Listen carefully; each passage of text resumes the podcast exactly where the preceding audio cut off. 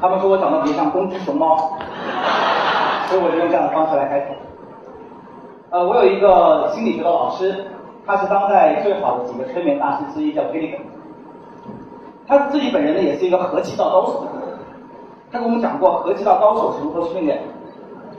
你会先走进一个房间，房间的四边呢贴满了纸条，而有四面八方会有很多高手向你通管，同时，而你要做的事情干嘛呢？就是一边去迎击这些人。一边可以读出墙上的字儿，你们知道为什么吗？因为作为一个功夫高手，最重要的事情就是，不管有什么样的敌人，永远不要把你的眼睛交给你的敌人，而要紧盯你的目标。我们听完以后啊，很兴奋，就跑找这个老师说：“不如你示范一下给我们看。” 我们几个人甚至做出一副呃北我看的姿势。你猜这老师会怎么做？这个老师说：“难道我们的生活？”不是这样吗？我可以去理解他的话，各位，尤其在中国，你的生活还真的有点像一个高手，是吗？比如各位，当你刚刚毕业的时候，你可能爱你的女人，你有一个很爱的女朋友，你决定跟她在一起生活，但这个时候，他老妈冲出来，给了你几座勾拳，说如果没有房子，no way。各位，如果你有这样对手的人，请你拍拍桌子给我回应一下，你未来有可能会有多少人？这是一个很差的敌人。好，呃，也许你读到硕士毕业了，你去找工作，找你的老板，你发现你有一份公司低到你都不相信工作，而且很有可能工作内容可能是一个高中就可以做的，你很不满，对老板说 why？老板给了你又够钱，他跟你说，像这样的人，如果你离他这份工作的话，至少有三个人等着去做你这份工作。对。有这样的对手的人，或者未来可能会有的人，请你看到什么样？是吧？这些很糟糕对手。还有一些人，呃，也许你像同学同学聚会，毕业后五年了，参加同学聚会，你发现当年那个你很看不起的猥琐男天然呆，他竟然有了一份好到你恶心的工作，因为他爸有个好的爹。生活给你一记正踹，有这样的人多少人在这里？所以各位，你知道，在今天中国生活，你玩的游戏不是五个对手，而是五十个对手。你玩的游戏不是 easy，而是 hard，是 very hard，还有可能是 survival 模式。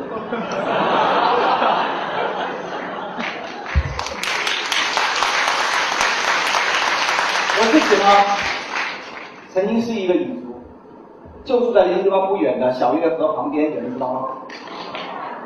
对，就是人民大学机教部旁边那个地方。所以我有很多朋友七点钟华灯初上，他们做的事情是等一个三把号的车，坐三到四站，然后挤上什么一个像这样子的地铁，灯头轰动，沙丁鱼一样，然后穿过四个环，在路灯下面走路回家。然后在自己跟同学合租的房间里边吃一个十五块钱的盖饭，他们把这种模式称为 B N W 模式，宝马模式。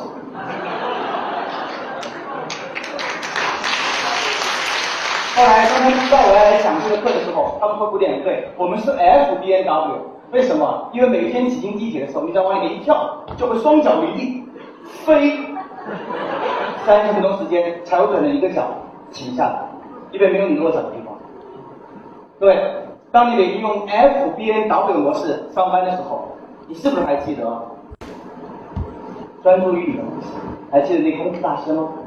当你被生活所围困的时候，你是否还记得专注于你的梦想？我是一个职业规划师，我的工作就是帮别人专注你的梦想，并且达到它。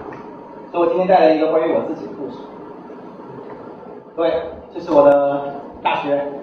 湖南大学，这个大学在我父亲心目中间非常的好，跟呃北大、呃北语一样好。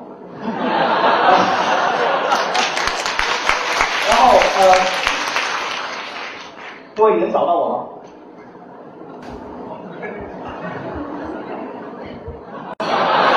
找到没有？黑衣服的。哎，非常好，就是他。哎，这是我的毕业照。即使在我毕业的时候，我还是跟这群人格格不入。我的本科呢，专业呢是被规划的，各位，在座各位多少人本科是被规划？来，就是很简单。我跟你们一样，我本来是想读设计、读艺术，但是我父亲认为学好数理化，走遍天下都不怕，所以呢，我就被迫报了这个专业。然后呃，我记得我大学最绝望的一天，就是在一一九九零年十月一号晚上，那一天我们学校里面拿回来四年要上的课本，然后在宿舍里面一页一页的翻。我的同学很激动，我们十个人住一个寝室，热气朝天，十个男生我们在翻我们的这个大学四年课本。我们知道未来的四年我们需要花大量的时间在打字上，我越翻越绝望。因为我发现没有一个是我喜欢的，旁边的同学都很激动的谈着自己四年以后的梦想，而我觉得我跟这个世界格格不入啊！各位，我不知道你有没有曾经跟我一样的感受，就是你被生活推到了一个绝境，这个地方你不喜欢，这个环境你不喜欢，但是你却不得不在这个地方继续待够四五年，你没有能力反抗，当你被关在这样的房间里面。你会做什么？我前一天晚上我没睡着，在十一点钟的时候熄灯了，我点了一个蜡烛，然后当蜡烛烛光亮起来的时候，我突然的发现我的天花板，也就是我上铺的床板，上面好像有一个照，我很激动，我知道是上一届师兄留下来的。我想一定是怎么样给我一个希望的字于是我把蜡烛拿下来，慢慢的举到上面去，希望看清楚那个字是什么。当我的手越抬越高，我知道那个字儿显了出来，它是上一次就用蜡烛烧出来的一个字儿。当时我的心情无比的激动，有点像那个令狐冲在西湖水牢牢底摸到了任我行的吸星大法那一瞬间。等我手越抬越高，我终于看清那个字儿是一个巨大的一平方米大的混。各位，你可以想象那一瞬间我的表情吗？那一瞬间，我深刻洞悉了为什么大学叫 university，叫有你玩啥？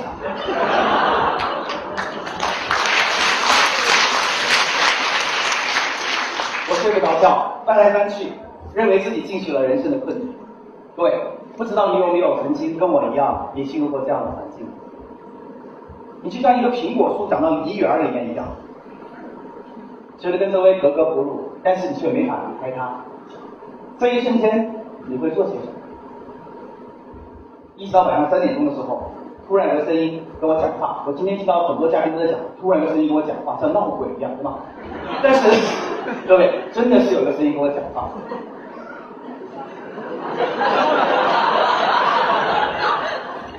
我问我自己说不点，你想要什么？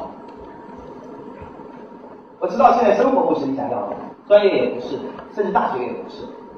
但是如果生活没有给你想要的，为什么你不去创造？但是关键是，你想要什么？很多年以后，我还依然感谢一九九六年十月一号，一是二零六九年下午的五点，那天晚上三点半的时候，他翻身起床，问了自己这么几个问题。他说：“如果大学四年毕业的时候，那一天就是毕业照那一天，我觉得此生无悔，那是因为我做了这个。当问题一旦被问出来，答案就清晰的呈现出来。我脑子里冒出来很多的想法，有的想法很有意思，比如说过四级考驾照；有的想法比较有趣，比如说我想搞乐队，我想去旅游，我想去谈一场惊天动地的恋爱。”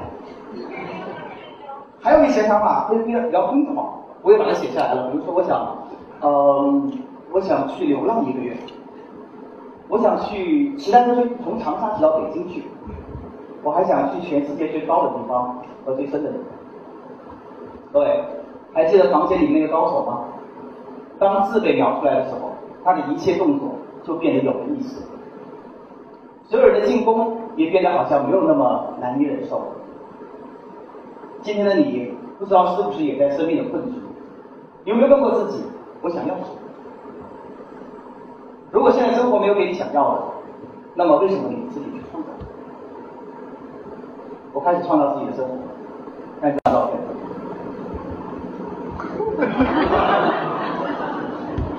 当年还是蛮怪怪吧。好，然后 我开始搞乐队。呃，我喜欢这张照片的原因是因为有很多历史的因素。那个时候，所有的人都留着一个郭富城的头发，还记得吗？其实现在看起来就是西瓜太郎。然后我戴着一个猎龙式的眼镜，头上包着一个枪花乐队。当时我很喜欢摇滚乐队，特别喜欢包头巾。那是九八年的时候，我开始有了自己的乐队。在九八年的夏天，作为我十八岁的县领，从长沙骑单车骑到北京，一共骑了二十三天，六个省市，一千五百多公里。最后面终于到了北京，这是我当时到北京天堂拍的一张照片。在路上面，我跟我两个兄弟形形成了生死之交。有一哥们叫小明，我们一路上吵架，每天都吵，骂骂咧咧的，一直到了北京。当时在愤怒中间，我跟他说，如果以后要我要写书，里面所有的坏人都叫小明。所以今天你看我写的《拆掉思维里的墙》这本书里面，所有的坏人都叫小明。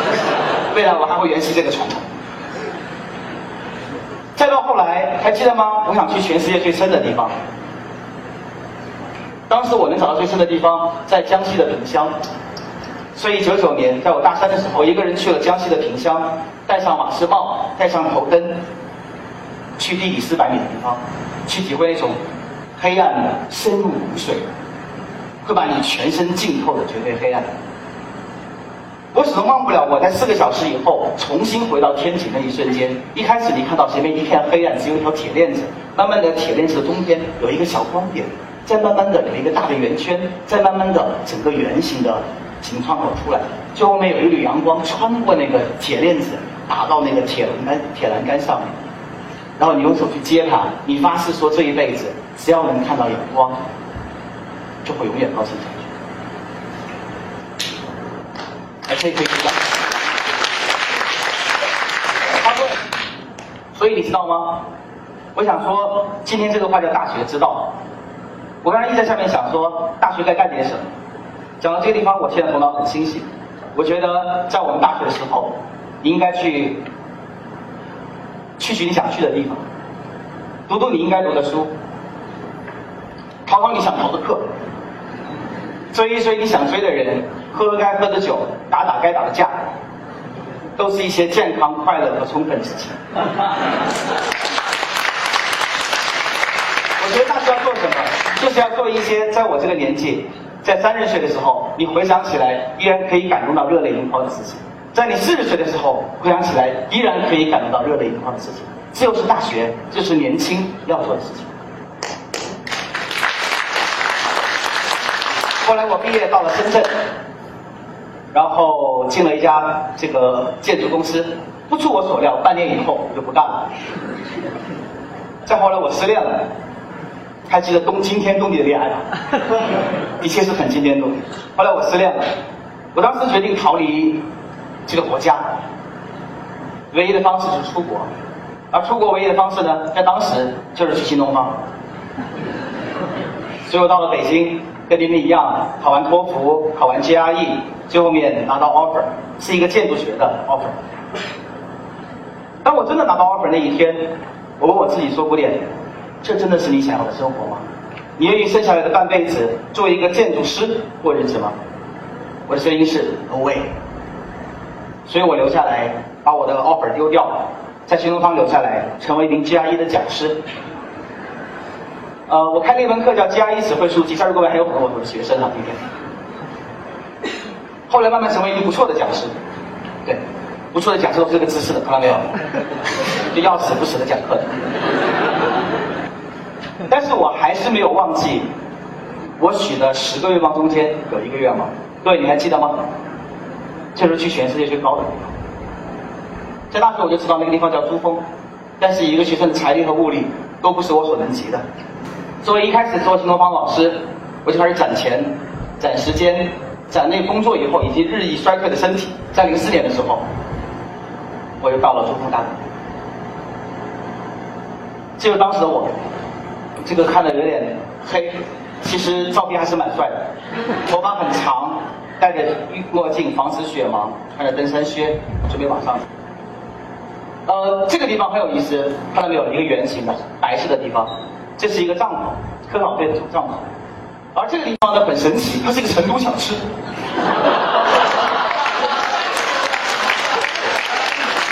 很让人震惊，但是我我这里想跟你讲的是这个地方，这个地方是更神奇的地方，它是一个邮局，他卖的一个非常昂贵但销路狂好无比的明信片。不仅仅是因为它是那个地方唯一的交通方式，而且还因为上面会盖一个戳，上面写的“珠峰大本营”，五千五百米。所以虽然贵，很多人会买几张，很虚荣的买几张。等你老了以后，你可以拿出来跟你孙子炫，说当年你和爷爷过。我买了三张，第一张借给我父母亲，因为他知道我来要来珠峰，就认定我一定会死在某个雪山上面，几百年没挖出来，兵戎马再栩栩如生。第二张明信片寄了给我的部门主任，因为我花光我所有的积蓄了，我跟他们说我很安全，给我排课。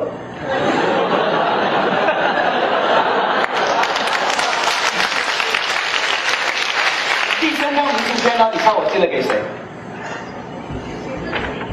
我寄了给一九九六年十月一号晚上，湖南大学一舍二零六左边下铺的古典。